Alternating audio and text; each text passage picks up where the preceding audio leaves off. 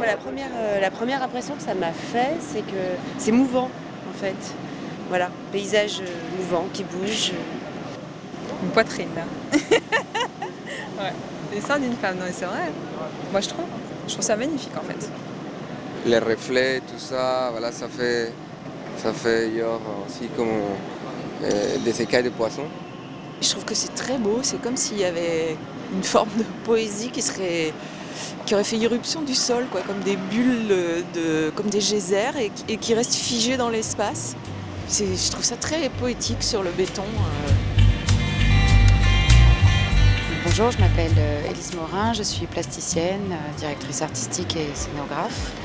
Donc je travaille en collaboration avec Clément Céliard pour le projet West Landscape au 104. Alors ça veut dire paysage de déchets. Le projet fait euh, 500 mètres carrés, donc euh, on cherchait à faire euh, quelque chose en tout cas qui évoque euh, une impression de promenade et waste, donc euh, déchets, parce que euh, la cuirasse euh, de l'installation est faite à partir de dizaines de milliers de CD invendus et collectés. Donc c'est tout ça que sous-entend le titre. Bonjour, moi je m'appelle Clémence Eliard, donc euh, je suis architecte euh, de formation et je travaille avec Élise Morin. On fait ensemble des installations artistiques. Désolée, mais vraiment tellement charrette.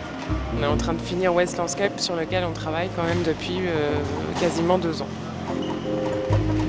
Le CD, c'est vrai que c'était intéressant de travailler avec le CD parce que c'est vrai que c'est un objet ordinaire qui est déjà amené à disparaître. C'est vrai que là, quand on voit l'installation, comme tous les CD ont une, une, euh, orientation différente, ils prennent tous la lumière de façon différente et ils ont tous une couleur un peu différente. Enfin, c'est vrai que le, le côté plastique euh, du CD finalement euh, enfin, était super intéressant. C'est comment la lumière quand ça joue dessus En fait, c'est moi qui ai percé tous les CD. Donc les 65 000 CD. En fait, je suis le petit frère de Clémence, Martin Eliard. Pour ce travail, j'ai été, euh, j'ai été payé. Et en fait, pour euh, toute l'installation, après, c'est en effet du bénévolat. Quand j'ai commencé à percer les premiers CD et que je me suis rendu compte qu'il y en avait encore euh, 65 000, euh, je me suis dit que ça allait être un sacré boulot. Et il y avait toute une équipe d'étudiants qui était avec moi. Moi, je perçais et il y avait entre 5 et 10 étudiants qui venaient tous les jours pour tisser les nappes qui font un mètre carré. à un réseau euh, de personnes qui ont travaillé pendant deux mois, dont nous évidemment, euh, au tissage de ces CD. Mais avant le tissage, il y avait une étape de perçage. Avant même cette étape de perçage, il y avait euh, le tri.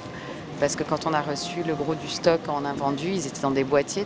Toutes ces étapes ont nécessité à chaque fois énormément de main-d'œuvre et on est à peu près quasiment une quarantaine à avoir tourné sur le projet. C'est titanesque. Je m'appelle Sylvie Cohen-Aknin, je suis céramiste et j'habite le quartier. Moi, je trouve ça assez, euh, assez féerique en plus. Et puis le fait que ça soit fait avec des, des matériaux qui sont euh, accessibles à tous, c'est vraiment fait avec euh, de la récup, de la bonne volonté, du temps, de la sueur et, et un petit peu de travail manuel. Ah, c'est bien si on fait de la poésie avec du recyclé.